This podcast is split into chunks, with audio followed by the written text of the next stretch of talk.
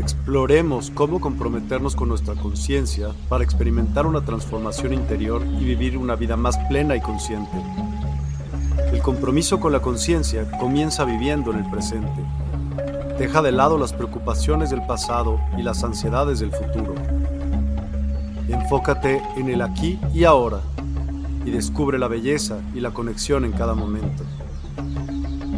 El desarrollo personal y espiritual es esencial en este camino. Dedica tiempo a conocerte a ti mismo, descubre tus valores, creencias y nutre tu crecimiento interior a través de prácticas como la meditación y la reflexión. Despertarás tu conciencia y experimentarás una transformación profunda. El compromiso con la conciencia no se detiene en nosotros mismos, también implica conectarnos con nuestro entorno y con los demás. Cuidemos y respetemos a la naturaleza, establezcamos relaciones significativas, practiquemos la empatía y la compasión. Juntos, podemos construir un mundo más consciente y equilibrado. Únete a nuestra comunidad en Despierta. Participa en nuestros programas en vivo, donde descubrirás enseñanzas inspiradoras, técnicas de meditación y conversaciones reveladoras. Síguenos en nuestras redes sociales para obtener contenido adicional y ser parte de nuestro movimiento de despertar de la conciencia. El compromiso con la conciencia es un viaje personal, pero juntos podemos construir una comunidad consciente y transformadora. Es hora de despertar tu conciencia y marcar la diferencia en tu vida y en el mundo. Despierta tu conciencia y únete a nosotros en este emocionante viaje de transformación.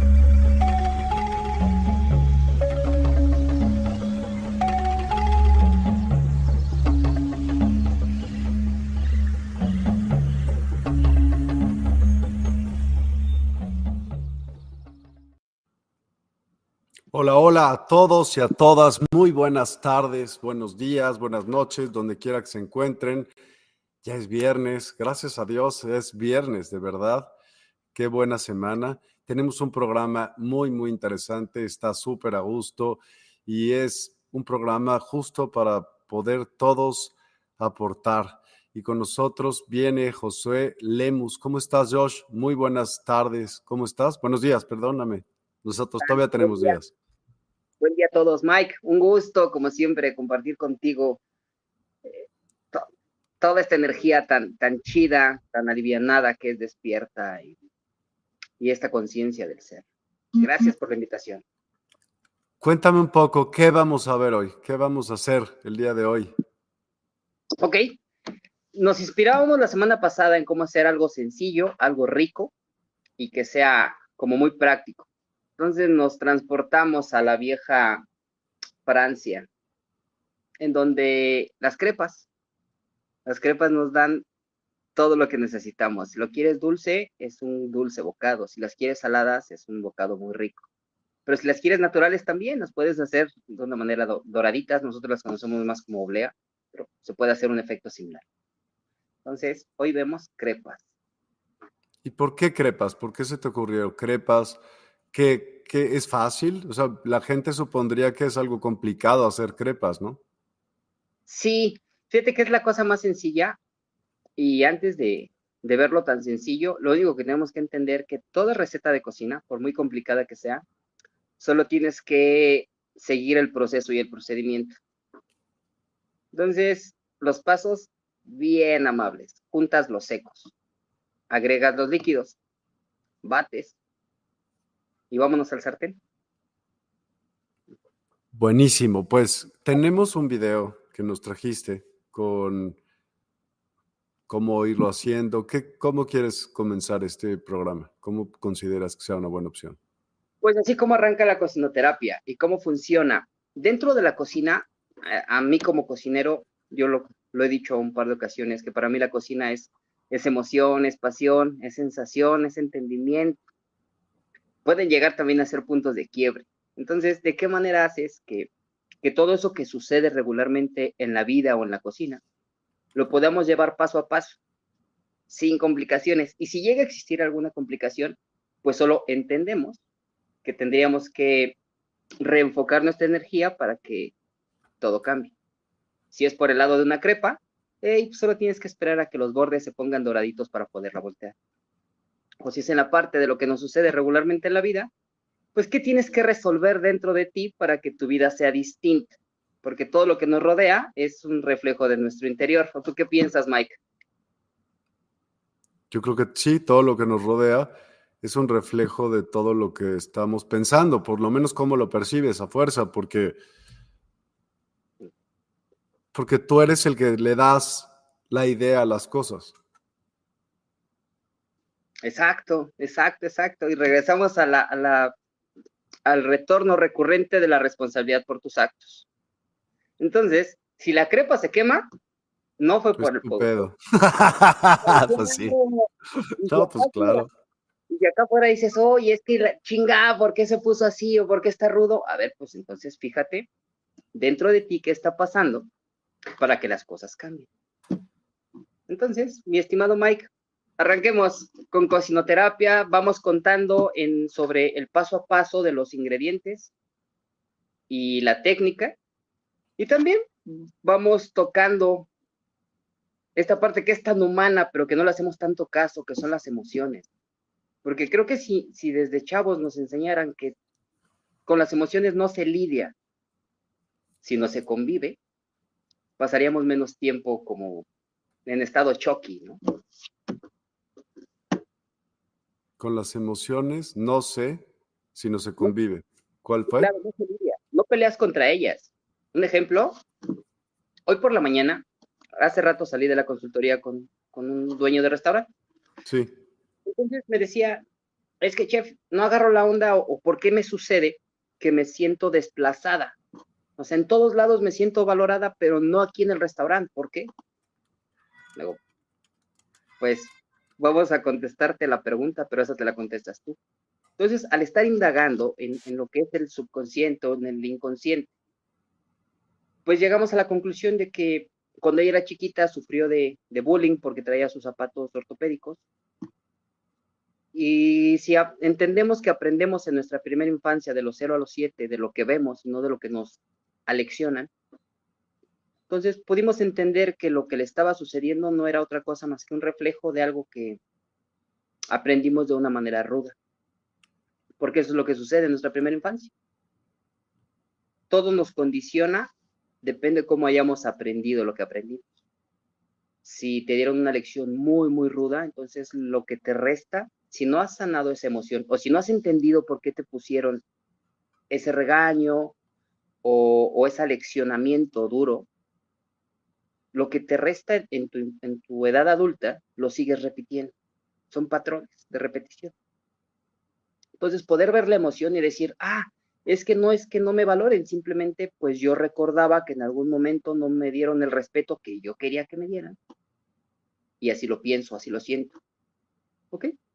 Entonces, ahí la liberación de la emoción, ¿cómo es? Escuché una frase muy bonita que decía, abraza el cactus. Jung nos lo decía del inconsciente colectivo, que no va a cambiar tu vida hasta que no hagas consciente eso que es, eso que es inconsciente y lo podemos transportar al carácter. ¿no? Vámonos otra vez a la gastronomía. Muchas de las ocasiones le decían al chef, es que tiene un carácter bien explosivo, es que el chef no le puedes cometer un error, es que, o sea, sí entiendo que nosotros en la gastronomía tenemos que ser muy precisos, tenemos que ser muy estrictos, tenemos que ser muy fríos en muchas cosas.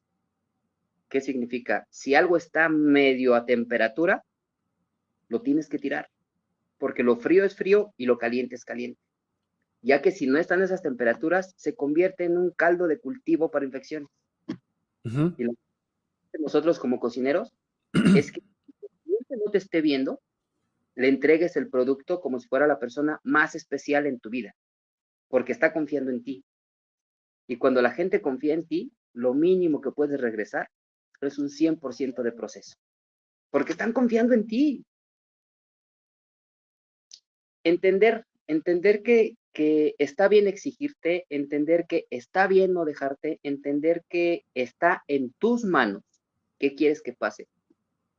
Es entender mucho tus emociones, porque si eres alguien muy, muy explosivo, pues, ¿qué, ¿qué sucedió en tu vida para que ahora no tuvieras tolerancia? En dónde te sentiste tan agredido que, que tienes que ser tan enérgico para que no te vuelvas a sentir así. Entonces aquí regresamos a esa parte de lo importante que es tomar una inteligencia emocional, porque eso va transformando ya tu vida. O sea, ya cuando tú sabes que, no sé, un ejemplo rudo, escuchaste una crítica y si no eres alguien que trabajó su autoestima, pues no eres alguien que puede recibir una crítica, ya sea constructiva o destructiva. El resultado es el que tú le vas a dar. Si es destructiva, pues ya sabes, ¿no? Te dices, ok, me lo dijo medio gacho, pero me lo dijo por mi bien, porque en realidad se me quemó la crepa. Se me puso el y cuando es constructiva, entonces también le agradeces la forma que te está dando la lección tan bonita, tan entendible. Hey, se me quemó la crepa, sí, pero, pero sí me dijo por qué se me había quemado la crepa. Y regresamos a la parte del chef explosivo tú ya como líder de la cocina, si quieres obtener el resultado que estás queriendo obtener, necesitas hacer un par de cosas. Una, entender que para que todo salga en orden, solo tienes que dejar muy claras las instrucciones. El segundo, para que esas instrucciones estén muy bien ejecutadas, tienes que enseñar el proceso y el procedimiento y el tercero, ¿eh? y es en donde Einstein decía que no podemos juzgar a un pez por cómo trepa un árbol. Tienes que encontrar las características de tu cocinero, porque si es un cocinero que en verdad ama la repostería, pero no se le dan las medidas, entonces en base a sus capacidades, tú lo vas enseñando a que saque la mejor versión, su mejor versión, para que así entonces el inconsciente colectivo, que es lo que tiene sumido a, la mayor parte de la gente, lo volvamos un consciente colectivo. Sea, es hacer exactamente lo mismo, pero en contra. ¿Para qué? Para que cada uno vaya poniendo desde su trinchera, desde su perspectiva, desde sus cualidades, lo mejor de sí para encontrar ese resultado, el resultado que estás buscando en tu cocina. Y si por algo no se llega a dar ese resultado, solo Solo hay dos opciones, hablando de la responsabilidad de tus actos. Una, te volteas y ves tu proceso y tu procedimiento. Y si todo estuvo perfecto, no te preocupes de nada. Solo fue un resultado que ya no está en tus manos. Pero si viste que en el proceso del procedimiento algo no estuvo bien, calladito y a resolver. Entonces, esa es la forma en la que creo que podemos trabajar con las... que si trabajas así, dentro de la gastronomía me ha funcionado, entonces, ver resultados impresionantes, se transforma tu mundo, se transforman tus relaciones, se transforma todo. Y a veces hasta los días nublados los ves bien bonitos. ¿No? Sí, la cocina, sabes que es una, fuera de que sea una terapia, fuera de que sea un friego de cosas, oye, te estás metiendo a tu cuerpo lo que vas a formar parte de, ¿no? O sea, es muy, muy importante. Es como un cuidado personal. Mientras más especializado, pues ¿no? Más ganas le eches, más ganas le echas hacia ti mismo. Bueno, por lo menos si vas a cocinar para ti o para los demás. Exacto. Fíjate que ah, importantísimo y muy acertado eso que dijiste, Mike. Resulta que nosotros como cocineros no, necesitamos decir palabras. Con tus platos dices lo que quieres comunicar. Claro. Sí. quieres enamorar a alguien, y le vas a cocinar algo, ¿qué le vas a hacer? ¿Quieres darle el agradecimiento a alguien? Ejemplo, porque viene a tu restaurante, ¿qué le vas a dar? Pero viene la parte como más importante que tocas. Cuando tú estás haciendo algo para ti, ¿qué te estás haciendo tú a ti? Es como las mañanas cuando te estás peinando, ¿no? ¿Qué le dices a tu reflejo, a tu diálogo interno? Eso, chingado, dale, vas bien, el mundo es nuestro el día de hoy o le empiezas a poner la regañiza por todo lo que no hizo uno o dos días antes. ¿No? Entonces, con eso podemos arrancar, mi estimado Mike, cocinoterapia. Me parece. Pues vamos a ver lo de las crepas hoy. ¿Qué tipo de crepas son? Aquí he estado poniendo los ingredientes aquí abajo, ¿no? De cómo hay que hacer el, bueno, qué, qué es lo que hay que tener a la mano para ello. Y bueno, ya para que lo hagan, lo, vamos a las crepas, vamos a las crepas, pues.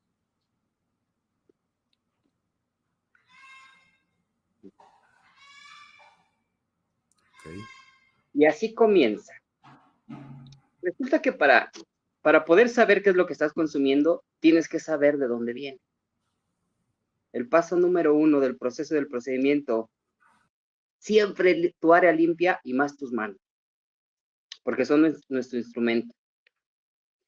Entonces, ah, este plato lo conocemos más francés, pero cuando hablamos de los crepes, inmediatamente se nos viene a la mente la imagen de la Torre Eiffel, restaurantes sofisticados en Francia. Pero lo delicioso de esta preparación eh, puede ser dulce o salada y se originó en la región de Gran Bretaña, al oeste de Francia. Para muchos las crepas han sido el mejor invento, pues son fáciles y rápidas de hacer. Resuelve rápidamente cualquier plato, sirviendo como desayuno, almuerzo o cena. básicamente e, esta masa, esta tortilla, masa delgadita, la podemos rellenar de lo que queramos. Hablábamos de que puede ser dulce o puede ser salada. Y en esta ocasión vamos a hacer unas crepas dulces. ¿Qué es lo que vamos a utilizar? Ese primer paso fueron dos tazas de harina. Vamos a complementar con dos huevos, taza y media de leche y un cuarto de taza de agua. ¿Por qué lo estoy manejando así? Porque quiero que la crepa tenga no un espesor tan viscoso, pero sí la quiero con un espesor para poderla cocinar. Para eso estoy utilizando el agua. Puedes omitirla.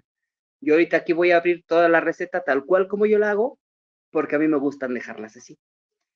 La parte también interesante de la cocina, Mike, es que sí son reglas, sí son muy estrictas, pero es tan modificable a cada una de las personas que cocinan porque al final del día es tu estilo, es tu comunicación, es tu forma de hacer que funcione ese mundo para ti y para los que te rodean. Entonces, bueno, el origen de las crepas, como mencionamos, son originarias de Gran Bretaña, región en el noroeste de Francia, pero el consumo de hoy se ha extendido por toda Francia y por todo el mundo. Sobre esta historia se tiene conocimiento que empezaron a cocinar por primera vez en el siglo XIV y existen dos versiones. Si fue un hecho intencional o accidente. Porque muchas de las cosas que han pasado en la cocina han sido accidentes que, ¡ay, qué preciosos accidentes! El mole, el champán. ¿En serio el mole fue un accidente? Cuéntame. Está interesantísimo. Y el champán también. Cuéntame eso. Sí, eh, el, el fraile Moët cuando era el encargado de estar llevando la parte de las cosechas, tuvo, lo recuerdo así, tuvo un, episodio en donde se olvidaron algunas de las botellas, entonces las botellas comenzaron a, explotar.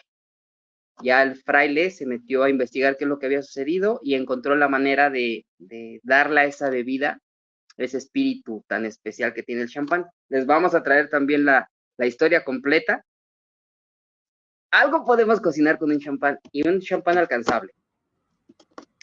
El mole.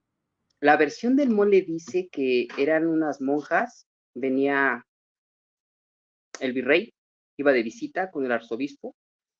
Entonces, la versión que recuerdo es, una de las monjas tenían voto de silencio, ella estaba utilizando sus manos para el, el chocolate. Con la cuchara, al ponerse la salsa en la mano con el chocolate fue que encontró el sabor. Esa es una de las versiones, pero la que más me enamora es en donde ya estaban a punto de servir las monjas. Antes, para evitar la, los animales de, de rapiña, tenían todos los condimentos colgados encima de la mesa de la cocina. Entonces, cuenta la leyenda que todo ese armatoste de condimentos se cayó encima de la olla del mole. Entonces, como estaban a punto de servir, la madre superiora dijo, pues dale, y lo movió, lo sirvió y así se lo dieron al virrey. Entonces, ahí la ¿Picaba o no picaba? Toda esa parte no la traigo tan fresca, no sé si picaba o no picaba, yo creo que sí picaba, picaba un poco, pero con el, la combinación del chocolate y todas las especies que había arriba, fue que encontraron esa, esa última versión del molde. Pero sí hay varios historiadores que nos han dado varias, eh, varias versiones. Voy a encontrar la, una la que más te vibre, porque sí las historias te tienen que vibrar, te tienen que vibrar un montón. Y otra que vaya, sí, lo más pegada a la realidad, porque bueno, una cosa es que te vibre la historia y otra cosa es que estés contando una historia que no tiene fundamento. ¿No? Sí, sí, entonces, pues si vamos a contar algo, contemos lo más legal y real posible. ¿Vale? Dime algo aquí. Ya, primero, espérame, déjame ponerle pausa al, al, video. No le pongo pausa. Bueno, tantito. Entonces, primero, hiciste la masa. ¿Cómo lo echaste? Repites, porfa. Listo. Un bowl. La harina. Puedes poner sal y azúcar esa ya es opcional. Puse dos huevos y puse todo el líquido. Y con un batidor globo, hacer una mezcla, una mezcla homogénea, no muy viscosa, porque el término que a mí me gusta darles es así, tiene que ser un poquito más líquido. Por eso agregamos un cuarto de taza de agua. Ok. Y, le diste vueltas y vueltas y vueltas y vueltas. ¿Hasta qué punto? ¿Cómo sabemos cuando ya está lista? Ya no hay como grumitos sueltos de harina. Exacto. Y si en algún momento ves algún grumo que te está costando trabajo el, el batidor globo, sí. puedes utilizar una cuchara y los puedes ir eh, en las paredes, en las mismas paredes. Y, y el siguiente paso, que es en donde estamos, ya estoy llevando el, el sartén a temperatura. La receta original nos pide que pongamos la mantequilla dentro de la masa. A mí me gusta ponerla afuera porque me gusta darles un doradito, pero sin que quede crocante, simplemente un doradito. Ahí es en donde empieza la paciencia de lo que sea que quieras hacer. Cuando hablamos de crepas, es algo tan sencillo, pero no sé si solo en la cocina, yo creo que es en todos lados. Menos es más. Y hay algunas tan sencillas, pero tan sencillas que el resultado es impresionante. Entonces, para mí estas crepas, eso es lo que hacen. Es una preparación muy sencilla, son ingredientes que regularmente tenemos en casa. Y con lo que arrancas las sonrisas preciosas, ¿eh? Y bueno, sí, cómo no. Si quieres compensar algo por ahí que a veces pues dejamos mal puesto, pues te haces, le haces unas crepas. y te sirve para que consigas el final que quieras tener. Hijo, pero bueno, algún día quien no haya, quien haya intentado hacer las crepas algún día, no me dejará mentir. las primeras veces, bueno, a mí se me rompían muchas veces y como es como un hot cake literal, nada más muy delgadito. Exacto, exacto. Ahí el truco solo es tener el sartén en temperatura adecuada. Una temperatura. más o menos a fuego medio de medio, o sea, de bajo a medio. ¿Te das cuenta? temperatura baja y acá está la media. Tendrías que estar casi llegando a temperatura media, porque como es muy delgada la, la película, es rapidísima la cocción. Y acuérdate, ahorita lo vamos a ver, pero el sartén, la crepa empieza a ponerse doradita de lado, o sea, los lados, los bordes, es lo primero que se cose. Ok, entonces lo voy le voy a hacer un acercamiento al, al video. De hecho, eso es lo que voy a empezar ahí. Yo ya empecé a ver cuáles eran eh, las partes que ya se habían cocido. Entonces, lo único que voy haciendo, lo voy levantando poco a poco, poco a poco, para estar listo en el momento que ya la misma crepa te va diciendo a qué horas ya está lista para darle la vuelta. Solita te lo dice. ¿Y una espátula así es ideal para ello? Claro. Mira, aquí ya es ahora sí la, la, la peripecia del cocinero, ¿eh?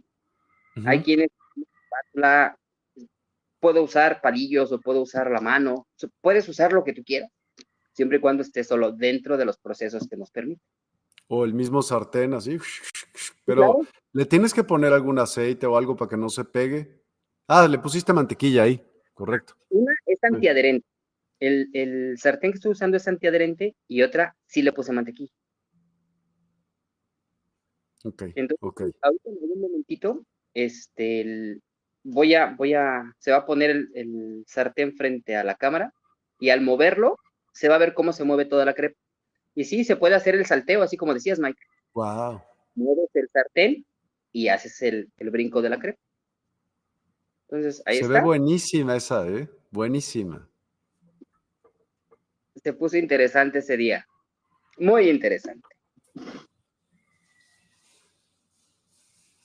¿Y a qué hora le echas eh, el aceite o el condimento que tú quieras?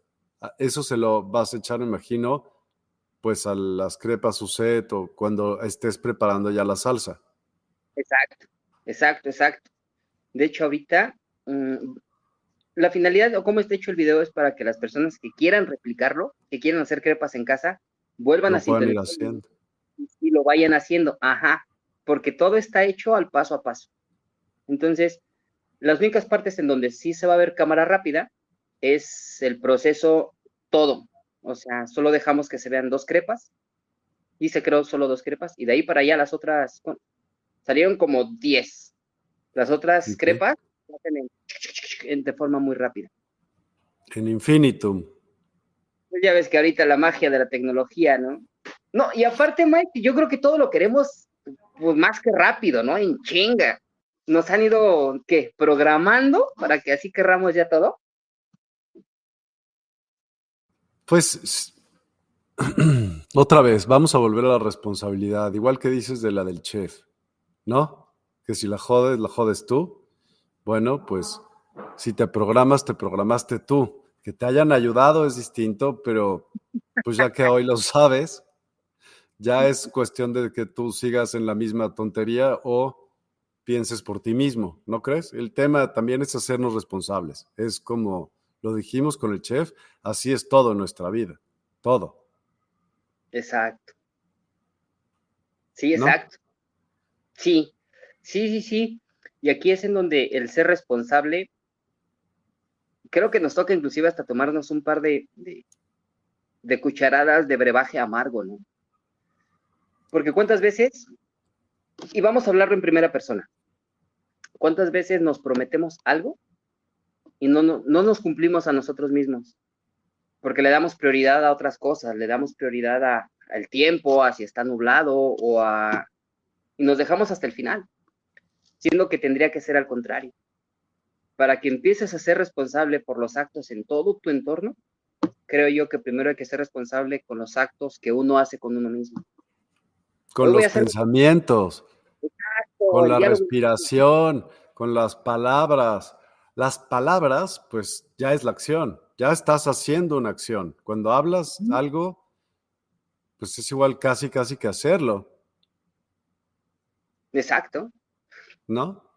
Sí, en algún lugar vi que mm, ahorita toda la información que nos dan la física cuántica, este, dice que la trilogía, la trilogía es un pensamiento con una emoción hablado, que con eso creas tu realidad. Entonces, si hablábamos del diálogo interno que puede llegar a ser muy rudo, ¿qué realidad estás creando? ¿Ah? Y ahí entra la parte de la responsabilidad. O sea, en realidad, ¿cuántas ganas tienes de dejar de ser eso que eres para convertirte en lo que quieres ser? Pero en pues realidad ¿Y qué tan comprometido estás con ello? ¿No crees? Exacto. Exacto. Porque ese, esa es la palabra, exacto. Sí, puede que quieras ser un chingón y el mejor, el chef del mundo y que tú te sientas a gusto contigo, pero si nada más lo tienes como un buen deseo, pues ahí se va a quedar. Tienes que hacer y tomar acciones y practicar para para ser el mejor chef. Igual también para ser la mejor persona también se tiene que practicar, ¿no? Y ver, pues, crear conciencia en uno mismo de las sarta de estupideces que uno puede llegar a cometer, porque es neta. Y también de, de lo que tienes que cuidarte a ti mismo, o sea, nadie te va a cuidar, ya no estamos en kinder, ¿no? Ajá, ajá, ajá. Y aquí es en donde entra esa parte de que no nos han enseñado a ser responsable por nuestras emociones. ¿Recuerdas que platicábamos en algún momento que puedes conectar con tu lado femenino sin eh, exponer a tu lado masculino? Otra vez, ¿cómo? Puedes acceder a tu lado femenino sin que lastimes a tu lado masculino. ¿Cómo? Regularmente nos dicen que los hombres no lloran. Sí. Ojo, ojo, estamos hablando de, de, lo que contaban las abuelas. Estas son palabras y no es, no es que así tenga que ser. Pero nos decían que solo las mujeres podían tomar una, una posición como frágil, ¿no? Como, como de vulnerabilidad, siendo que no. Decíamos, es que ¿quién? ¿Por qué crees? O sea, está bien, mido 1,78 pero el que mide unos 78 no significa que no paso miedo, o que no paso hambre, o que no paso frío, o que no paso ganas de hablar con alguien, o que no paso necesidad por conectar con alguien. Entonces, si no te han ido enseñando que está bien, está bien conectar con todo el espectro, o sea, en 360, todo lo que pasa, emociones buenas, malas, positivas, negativas, de arriba, de abajo, como sea, no pasa nada sino es para centrarte tú a ti. Es cuando comenzamos con estos conflictos, ¿no, Mike? De decir, pues no, no voy a pedir ayuda porque solo los débiles piden ayuda. Y te estás cayendo y, o sea, dices, ya estoy hasta la madre, pero no voy a pedir ayuda. Es en donde podría entrar la terapia, ¿no, Mike? Absoluto. ¿Y a quién le pedirías ayuda, Josh? La he pedido. No, pues a, todo mundo. ¿Por qué? ¿Para mm, qué? Ok, vámonos cuando empecé a todo esto. La primera ocasión que le pedí ayuda a alguien fue a, al ser superior. Me confesé en la iglesia, le dije, es que, ¿qué hago, padre? Y ellos ¿Cómo? ¿El padre o el ser superior? Es cuando, eh, pues fue católico, mi acercamiento fue católico. Ah, ok, ok. Entonces con el cura que representa al, al, poder superior. Llegué y le dije, oye, pues es que ¿cómo se hace? Entonces él, él, pues también traía, traía su, su diálogo interno, ¿no? Donde nos me decía, pues, solo sé tú. dije, pero ¿cómo voy a ser yo si no sé quién soy? Si no sé qué quiero, si no sé, sé que algo me lastima, pero no le sé poner un nombre y qué es. Y era esta conflictuación. Y ya después de entender que hay muchas personas a las que les puedes pedir ayuda, y ayuda no significa que llegues y tocas la puerta y le dices, es que estoy bien mal.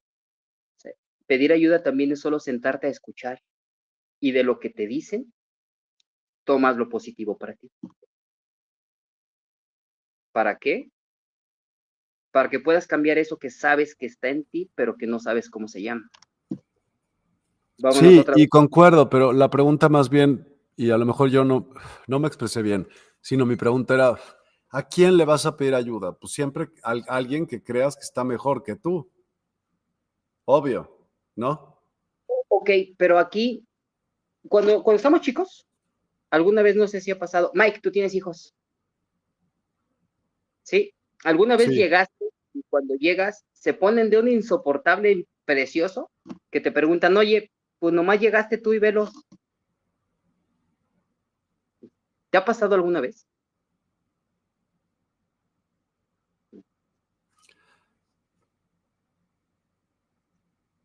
Otra vez. ¿Qué me ha pasado? Perdón. Me distraje un segundo y traté de agarrarte el patín, pero no. ok, no pasa nada. Ahí te va. Alguna ocasión llegué a casa y estaban mis hijos. Y me decía su mamá, estaban muy bien hasta que tú llegaste. Y empezaban a llorar y a llamar la atención y a hacerla de jamón. Entonces ya era cargarlos y decir, pues qué chingados te pasa. Lo que pasa es de que estamos en, un constante aprendizaje interno y esta parte de la emocional no tenemos ni idea de por qué nos está sucediendo, por qué nos sentimos así, por qué hoy me fue así. Cuando están chiquitos, hacen esa actitud o tienen esa actitud porque es la liberación de lo que sienten con la persona que más confianza tiene. Ahora la parte adulta algunas de las veces te acercas a pedirle un consejo a quien más quieres o a quien más confianza le tienes, no a quien más sabe. Regularmente es nuestro mejor amigo, nuestra mejor amiga, el hermano, la hermana, alguien, alguien de un círculo. porque es en quien te puedes recargar emocionalmente. Pero si lo que quieres... ¿Sí? Oye, ya vi que ahí cambió el, tema. Ya pusiste una, un limón o una naranja, ¿no? A rayar. Exacto, exacto. Andas con todo, ¿eh, Mike? Sí. ya pasó la magia de la de la hacer las 10, 12 crepas que salieron. Ya terminamos de hacer nuestras tortillas. Ahora comencemos con la salsa. La salsa se compone. Aquí era donde decías esa parte de cómo le vamos a meter los ingredientes. Hace unos días, antes de esta receta, yo estaba haciendo un pan de muerto. Y estaba escuchando al chef que estaba dándome la receta. Y me decía, a mí me gusta ponerle unos tropezones de naranja. Dije, ok. Entonces cuando mordí el pan, se sentían esos, esa, esa ralladura de naranja. Dije, ay, qué pacheco y locote está. Entonces, esta ocasión lo que hice fue trabajar con la ralladura de naranja, de la cáscara de la naranja, que la vamos a meter como un polvo encima de la crepa para encontrarnos esos tropezones.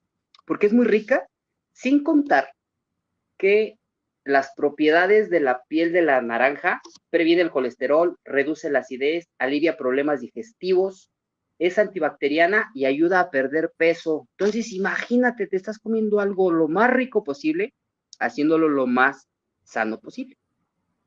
Ya encontraremos la manera de, de si lo quieres 100% saludable, pues no utilicemos cajeta, utilicemos otro endulzante. Oye, ¿y sabías tú que de la cáscara de la naranja se pueden obtener cannabinoides tales como CBD justo o CBN. Exacto, y aquí es en donde la receta está diseñada para qué producto, Mike. Pues todo depende qué es lo que quieras. Por ejemplo, cuál es la ocasión para qué quieres crear la, la crepa. Si te quieres, digamos, como dijiste al principio, pedir perdón, pedir permiso, ¿qué chingados quieres hacer? ahora te toca ponerte creativo. ¿Tú para qué utilizarías una crepa así? ¿Cómo la recomendarías? Uf, es que te voy a decir algo. A mí las crepas se me, me encantan, me encantan. Se me hace un, con lo que quieras, con cajeta, con, con dulce de leche, con la lechera, con, ¿cómo se llama? Leche condensada, con mermelada, con, con jamón y queso. Todo me gusta, ¿no? Pero pues vamos a decir que es viernes y quisieras ver como una película que te valga el mundo gorro, ¿no? Todo gorro en la noche. Y entonces yo lo haría con un espectro completo, sin duda alguna. Y pues me relajaría. Pero depende, también si quisieras como una, no sé, eso, pedir perdón, Nutella, plátano, dice Cristal, fresas y nueces, qué delicia. Eh, a mí sí me sale, sí, sí me sabe el pan de muerto a naranja, sí, a mí también, sí me sabe, también. Pero bueno, eh, para una cita romántica y entonces podrías más bien poner como, pues ser más, el aceite ser más completo que, solamente algún cannabinoide, y hay cannabinoides que pueden ayudarte, o para dormir delicioso, o sea, que te lo tomes, por ejemplo, el CBN es justo para eso, en su sedativo natural, y pues vale totalmente la pena probarlo para cualquiera de esas cosas, ¿no? O sea, y si no, pues nada más para pasar el rato, ¿qué te digo? Me, gustó la versión, la del Full Spectrum, pero esa sí llevaría yo creo que trae el, 360 ahí, Mike, porque das la crepa, consumes la crepa, ya sabemos que son sobre de 45 minutos, una hora a que haga efecto. Entonces, disfrutas tu plato tranquilamente, disfrutas de 45 minutos, una hora, lo que sea que estés viendo, y en cuanto se empieza a sentir ese, pues ese cosquilleo, ese cosquilleo de ya es hora, pues que empiece la magia, ¿no? Y ya se lo dejamos a cada quien a su imaginación que empiece la magia ahí. Oye, ¿y la salsa la calientas? Me quiero imaginar. De hecho, aquí van los pasos. ¿Cómo funciona? Esta naranja, esa única naranja, le quité toda la piel. Esa misma naranja la partí y ahorita la acabo de exprimir en agua. ¿Por qué en agua? Porque la salsa va a ser de cajeta y me gusta que la salsa quede también con ciertos tonos dulces, no tan invadida. Para fortalecer el sabor de la naranja, esta ocasión voy a utilizar licor de naranja con troy, pero no lo voy a flamear.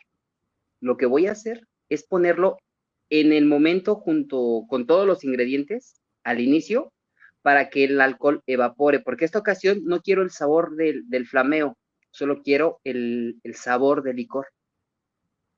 Y ahí van. Entonces, el primer paso, el agua y el jugo de naranja. El segundo paso, vamos con la cajeta. Tercer paso, el licor. Y listo. Vamos dejando que se, se evapore y que llegue la textura de salsa que queremos dar. O sea, estamos haciendo más bien crepas de cajeta ahorita. Ay, pensé que eran su set. Buenísimo. ¿Qué más? Más rico, delicioso. Ya, es que ya está. Ahí va la cajeta hacia adentro. ¿A qué temperatura estás poniendo? Por, esto es importante, te lo pregunto por, por el aceite que vas a usar.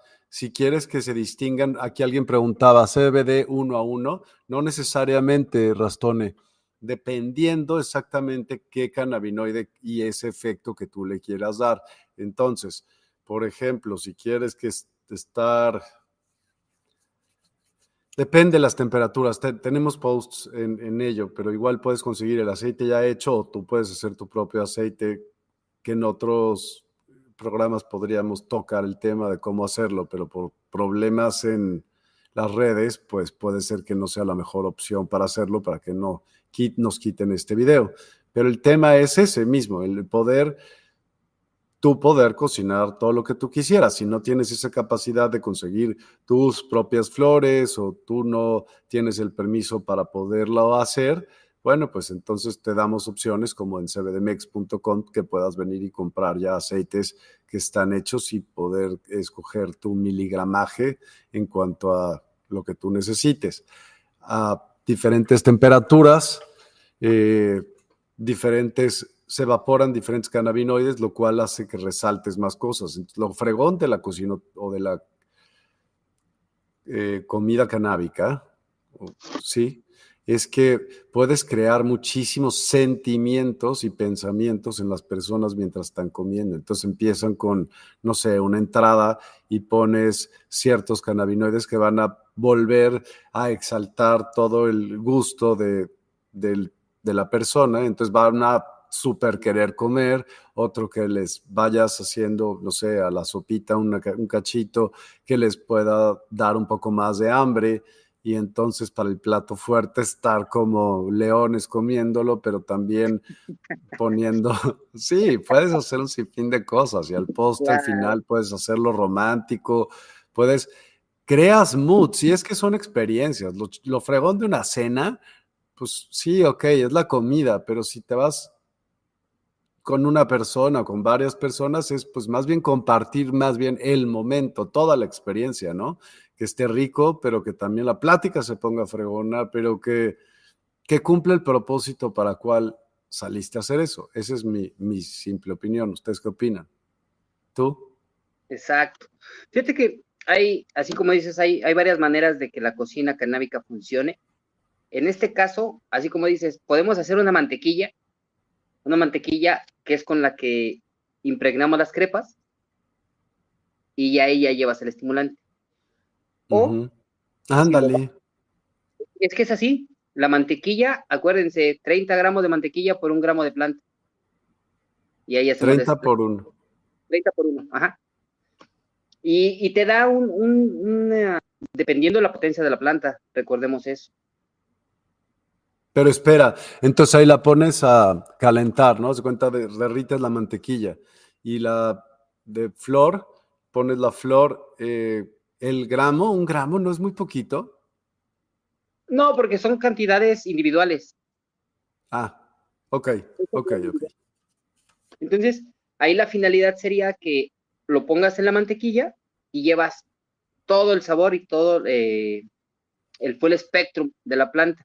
O si vas a trabajar con los aceites o los, la sustancia activa aislada, ya no le metas temperatura. Así como decías, Mike, la evaporamos. Entonces ahí, como ya va el plato terminado, solo dejas caer ya sea el número de gotitas o si es en, solución polvo, lo dejas caer como si fuera otro condimento, como si fuera sal, como si fuera la última corona de canela. Esa está bastante temperatura. Yo lo veo hervir como todo lo que le estabas poniendo, ¿no? ¿Está arriba de 100? Yo creo que en 100, en 100 sí va. Ahí ya me fui a temperatura más chaparrita para hacer el proceso tranquilo. ¿Cuál es el proceso para que la crepa quede bien impregnada? Es ese. La pones en la sal. ¿Y sabes que no le, no le pusiste leche nunca? ¿Podrías ah. usar la leche en lugar del agua para las crepas? Sí, solo se va a hacer como dulce de leche. Porque también te voy a decir algo. El, la leche es Uf, o sea, pues imagínate, si un ser humanito cuando crece le dan chichi y le están dando realmente cannabinoides, pues por eso se te amarran a todo dar. O sea, quien haya probado la leche dorada no me dejará mentir, es una es una experiencia ritualística. O sea, si alguien de ustedes algún momento quiere pensar en hacer un ritual con la flor, esa es una manera que deben también de calcular y tener cuidado porque es fuerte. O sea, quien no esté acostumbrado se va a asustar. o, se Diría no juego. Pero no, no. Creo que también esa parte, Mike, es, es responsabilidad del que los lleva, ¿eh? Porque si es primera vez para los dos, pero ya cuando, cuando ya caminaste por este camino, ya sabes que no pasa nada. Un encontronazo de esos solo es otra vieja versión que dice que es muerte del ego, ¿no? Uf, qué delicia. Así me lo compartí. se está trabando. ¿Ah? Este video lo compartimos después, sí, obvio, para que lo puedan ver eh, completo en, en, vivo y en directo. O nos pregunten en CBDMX. No sé si todavía se va a quedar o no. ¿Qué opinas, Josh? ¿Que se quede o que lo vean aquí? yo creo que podemos dejarlo este, para que lo, no se sientan tan presionados y ya nada más lo iremos cambiando conforme vaya cambiando la receta, ¿no? Totalmente. ¿Por qué, por alguna razón, usas tu eléctrica en lugar de fuego? Por comodidad. Por comodidad y, por, y te vienen las temperaturas ahí. Ajá.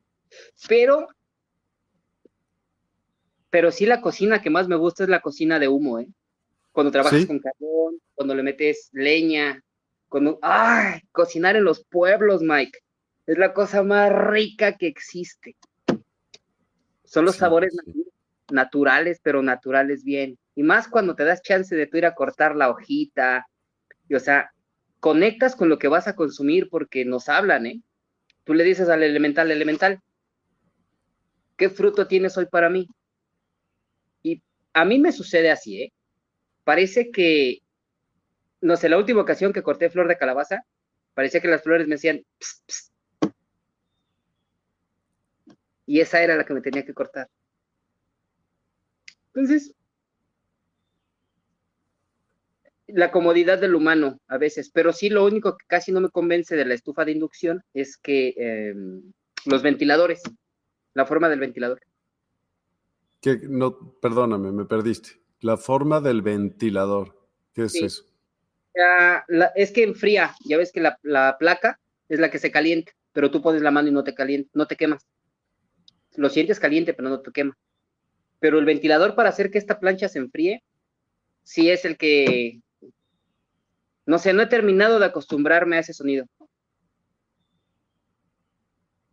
Oye, esto estamos haciendo aquí abajo, ¿no? La receta, porque decía Cristal, quiero la receta, pues apúntale, mija, apúntele. Y ahí dice, este, ¿qué dice ahí? Para la masa son dos tazas de harina, para las personas que nos van a oír después en podcast, son dos tazas de harina de trigo, una y media taza de leche, un cuarto de taza de agua y dos huevos. 30 gramos de mantequilla, con o sin truco. Eh, una naranja preferiblemente no tan madura, con jugo, 6 onzas. O sea, medio que todavía, ¿cómo no tan madura? Todavía que tenga un poquito verde, ¿puede? Ajá, hay unas ocasiones que las naranjas ya están un color amarillito, pero todavía no están tan dulces. La finalidad de pedir así los ingredientes es que como está hecha de cajeta, pues a la cajeta hay que equilibrarla para que no se sienta un empalague. Entonces, eso fue lo que me orilló también a dejarle los tropezoncitos de la cáscara de la naranja y funcionó, Mike. No, hombre, debe de muchísimo. Las vamos a probar. ¿Sabes qué? Podrías también poner mango. El mango potencia ciertos efectos de, el cannabis. Entonces podrías, pues podrías, ¿por qué no? Unas frutitas deliciosas, incluyendo el mango. Es un solo un tip. Y bueno, entonces, esto de los 30 gramos sigue siendo para la masa de mantequilla. Sí, porque recuerda, eh, hay un momento antes de que yo deje caer la masa que engraso el sartén. Se ve como llevo clavada la mantequilla. Y con ese engraso el sartén, y ya después de que lo engraso, ahora sí, ya dejo caer la, masa. Ok, buenísimo. Eh, hola Julieta, ¿cómo estás? Hola Eva. Ayúdenos compartiendo, por favor. Muchas gracias por su tiempo. Ahora vamos a continuar con, la receta. Eh, jugo de 6 onzas, no es cierto, una naranja preferiblemente no tan madura con jugo de 6 onzas de agua y una onza de licor de naranja. Un trocito de canela rallado, un trocito de canela, ralladura de la naranja. ¿Cuánto de ralladura de la naranja? lo que alcanzas es espolvorear en el plato. O sea, ahí también nos lo deja ver el paso. Ya sabemos que en exceso cualquier condimento, por muy rico que sea, mm, lo va a estropear. Entonces, tomas un poco y solo dejas caer tantita ralladura de naranja arriba de la, de la crema. Y aquí solo, Mike, es una naranja. De esa naranja le quitamos la piel. Esa misma naranja es la que partimos y lo que nos dé de jugo es lo que revolvemos en las seis onzas de agua. Para la salsa. Para la salsa, porque lo que vamos a hacer es quitarle el exceso de dulce a la cajeta, solo equilibrando con los sabores. Para eso utilizamos el licor de naranja, para que siga sabiendo naranja, este, sin que le metamos más sabor a caramelo. Por eso no lo flameamos.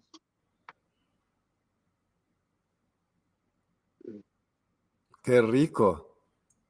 Y, entonces la, la, cajeta va a quedar un poquito más, bueno, bastante más aguada de lo que sacaste. ¿Recomiendas alguna cajeta de algún lado? Aquí tenemos personas de Guanajuato y a ver, no te vayas a quemar, por favor, porque... Ah, yo creo que es como los licores, o sea, lo que el producto que para ti sea el mejor, ese es el mejor. Entonces, experimenten, le prueben un montón. Si el humano quisiera, podría no volver a probar el mismo sabor en lo que le resta de vida. Así de variado ya está el mundo, ¿no? Entonces prueben, experimenten, conózcanse, caminen hacia adentro, en su interior, y ahí es en donde van a encontrar un montón de respuestas para cocinar, para vivir, para conectar, para disfrutar. Y creo que lo más importante para, para estar bien con uno mismo, experimenten. Absoluto, está padrísimo. Me encantó. Ahora, di un poquito en, voz alta el procedimiento porque si no me acordé de las personas que nos oyen en podcasts, pues les aconsejamos de entrada que se vayan a cualquiera de nuestras fuentes, que es YouTube, Facebook, Instagram, todas las que quieran. Busquen Despierta 852 Hz y nos encuentran de volada. Pero para aquellas personas que dicen, bueno, ya lo oí, estoy en el podcast, ¿qué hacer? Ok, vámonos en tres pasos, rapidísimo. Número uno, ponemos la harina en un bowl, agregamos los líquidos y agregamos el huevo. Batimos, ya sea con batidora, licuadora o con globo, batidor globo, hasta que quede una pasta eh, homogénea, una mezcla homogénea. Cero grumos, que cuando le levantemos se vea un hilo delgado como cae. Segundo paso. Esa mezcla la llevamos a, a un sartén a temperatura media-baja, engrasamos el sartén y dejamos caer con una cuchara medidora la cantidad exacta para que nos quede la cantidad de masa en la base del sartén. Esperamos a que las orillas doren un poquito y la misma crepa nos va a decir en qué momento necesitamos darle la vuelta. Es, hablamos de 30 a 45 segundos, un minuto máximo por lado. Y la última parte. Vamos a tomar una naranja, no muy madura, pero sí con jugo, y le vamos a quitar la piel con un rallador. El, lo que nos queda de esa naranja la vamos a partir y la vamos a exprimir en 6 onzas de agua, junto con una onza de licor de naranja. Todos esos líquidos los vamos a llevar a un sartén. ¿Sabes qué? Espera, tiempo. Podrías también, se me ocurrió ahorita que estás cocinando, pues dónde yo puedo, yo dónde yo metería mi aceite, haz de cuenta. Y podría ser una buena idea también con el licor, porque los cannabinoides se, se, diluyen ahí, en el alcohol. Ok. Vas a lograr diferentes efectos, pero bueno, te puede funcionar bien también. Bien, sí. Regresamos, por eso estamos experimentando en positivo, porque la finalidad de aquí es que encontremos más maneras de regular nuestro sistema endocannabinoide apoyándolo con cosas ricas que aparte nos van a nutrir. Buenísimo. Bueno, y entonces, ¿qué más? El, último paso sería, ya que llevamos la cajeta y los líquidos a, a temperatura, vamos a poner la varita de canela. Aquí ya te puedes poner creativo, puedes poner canela, puedes poner un poco de vainilla, los sabores. Acuérdense que menos es más, pero sí muchas ocasiones si necesitamos un pequeño plus, eso es lo que va a hacer que nuestro platillo, pues lo recuerden y nos den el sí o nos den el perdón o nos den lo que sea que queramos cuando lo presentemos. Entonces, listo, dejamos que vaya reduciendo hasta que para esto vamos probando a que llegue al sabor en donde nos gusta y la textura que queremos. Una vez que lo encontramos, sumergimos la crepa, la doblamos por ¿Cómo se busca esa textura? ¿Se deja más calentar más tiempo para que se ponga más espesa? ¿Qué? es reducción, reducción. Ok, pero es importante que lo menciones porque yo sé que tú ya lo dominas, porque lo haces día a día, pero hay muchas personas que dicen, ¿y cómo fregados hago eso que está diciendo? Ok, okay. ¿no? Por eso estamos metiendo jugo de naranja y agua para diluir la cajeta. Entonces lo que diluimos de la cajeta es el espesor y lo intenso del azúcar. Mm, la temperatura y el tiempo va, va tomando otra vez espesor y se van concentrando los sabores. Y ahí es en donde vamos probando a que ya no sepa agua, a que sepa más a jugo, a que ya no sepa tan dulce, pero que no sepa desabrida, y a que la consistencia no sea tan líquida para que se pueda adherir a nuestras crepas. Uf. Y entonces dime algo, el decías la ralladura de naranja, echársela ya que está lista la crepa o se la vas a echar a la salsa. No, ya que está lista la crepa, porque eso, acuérdate que lo sacamos del pan de muerte, encontrar los tropezoncitos de la, de la naranja, o sea, fue la cosa más sencilla. El plus, o sea, fue el plus sentir ese, el terpeno, sentir todo lo que nos aporta en sabor, en, esa, esa explosión en la boca que te da entre el mentol. Delicioso, sí, sí. Cómo resbalan todos los sabores, o sea, estuvo súper chido. Oye, Josh, ¿y si lo hubieras hecho de mandarina en lugar de naranja? Sí, jala. Estaría bueno. Sí, jala, ¿no? Sí, jala. Aquí podemos ya jugar inclusive con distintos cítricos, o sea, hacer un mix de cítricos de la ralladura imagínate toronja o pomelo, la naranja y la mandarina, y con eso, esas rayaduras, darle encima. Entonces te vas a encontrar distintos sabores porque la cáscara sabe a la fruta. ¿Sabes qué hay que hacer? Unas gomitas, pero que sean eh, así una cocina de alta cocina. Eso hay que hacer, unas gomitas de alta cocina. ¿Te late? Ok, unas gomitas de alta cocina. que pensar cómo, pero a lo mejor alguna vez probaste tú las gomitas, pues son viejísimas. O sea, me acuerdo de mi abuelo que le, algún día estábamos en algún lugar y fuimos y tomamos el mismo dulce y me dijo, no puede ser. Y yo le dije, sí, tampoco puede ser. Pero yo, o sea, nos gustaba el mismo. Y eran como unas gomitas que eran como gajos de mandarina, pero que eran hasta duras y eran extremadamente dulces. Dulces, dulces, dulces. Y eran de mandarina. Algo así me encantaría poder hacer. O sea, con ese tipo de consistencia. Ok, y yo a ese sí le, agregaría diferentes tipos de cannabinoides, porque yo, sinceramente, yo creo que el espectro completo es lo mejor que puede existir. ¿Por qué? Porque tienes eso, es un espectro completo. Y si supieras eh, y, y, consumieras ciertos cannabinoides en su manera natural, como pimienta negra, eh, equinacia, diente de león, muchas cosas que se pueden hacer literalmente, no a fuerza tienes que usar cannabis para extraer cannabinoides.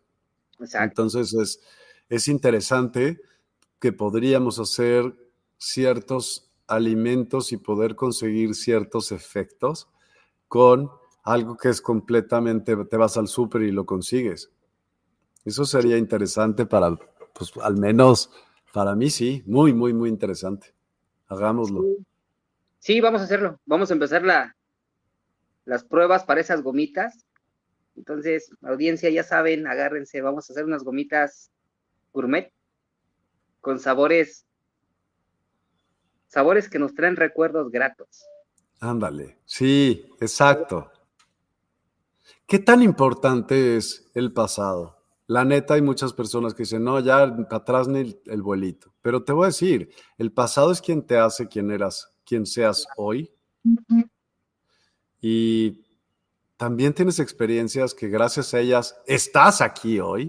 Porque si no hubiera esos momentos tan fregones, de repente dirías, ya, chingo a su madre, no importa nada. Sí me explico, ¿no? Sí, sí, sí. Otra de las leyendas nos dice que antes de venir a este plano, hacemos un acuerdo de almas. Entonces, hablábamos de las heridas emocionales. Las heridas emocionales se generan por nuestros cuidadores o nuestros papás, no hay de otra. Mm.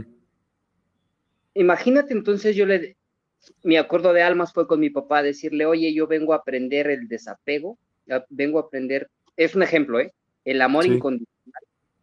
Y eso significa que tú me vas a dejar a mí vivir a los dos años solo y dices, ay, no seas mamón, mamón, ¿cómo le vas a hacer? ¿Cómo le voy a hacer para dejarte a ti a los dos años vivir solo, güey? O sea. Uy, se trabó. Ok. Ahora te regresamos.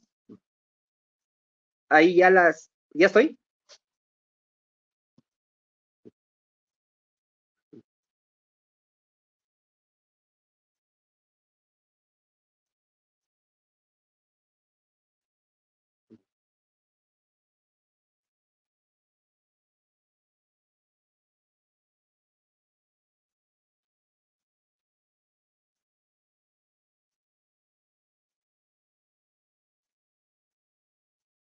Ahorita en cuanto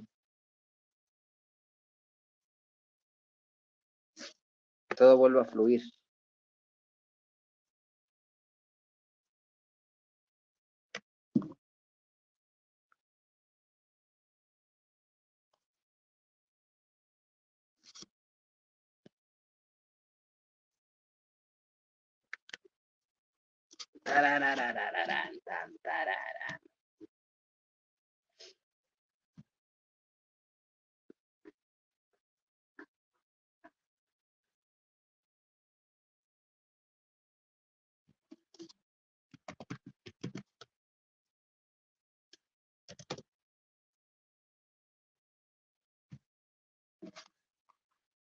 ¿No?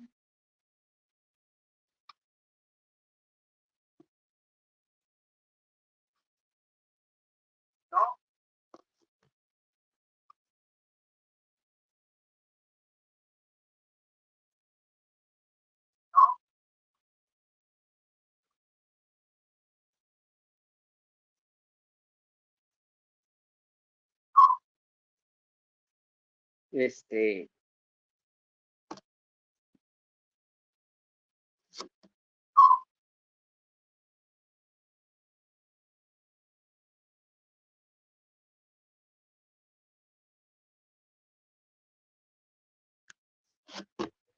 Ok.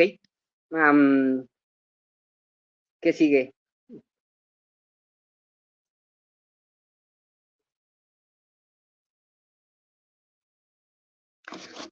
Me quedé un poquito como en el limbo, pero igual, chances esto lo estoy cotorreando para mí. Viéndome a los ojos la mayor parte de las veces. Entonces decía que este acuerdo de almas que de repente hacemos puede llegar a ser como muy rudo, muy estricto.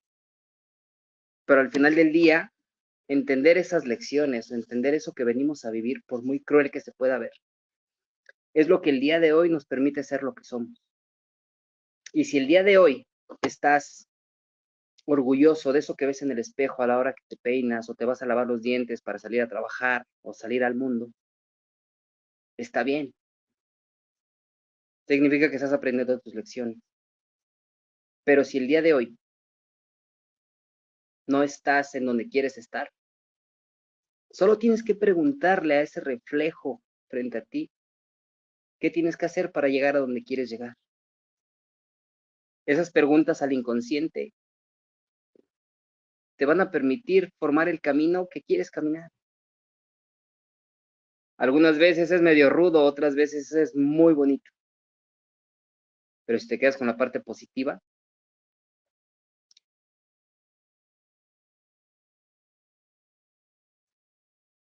vas a terminar de entender que todo es perfecto. Se vea como se vea y pase como pase.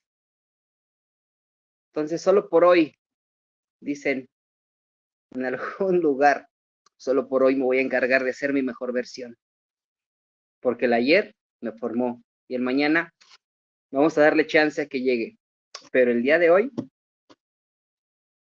me voy a responsabilizar por lo que quiero ser, por lo que quiero pensar y por lo que quiero sentir. Excelente día.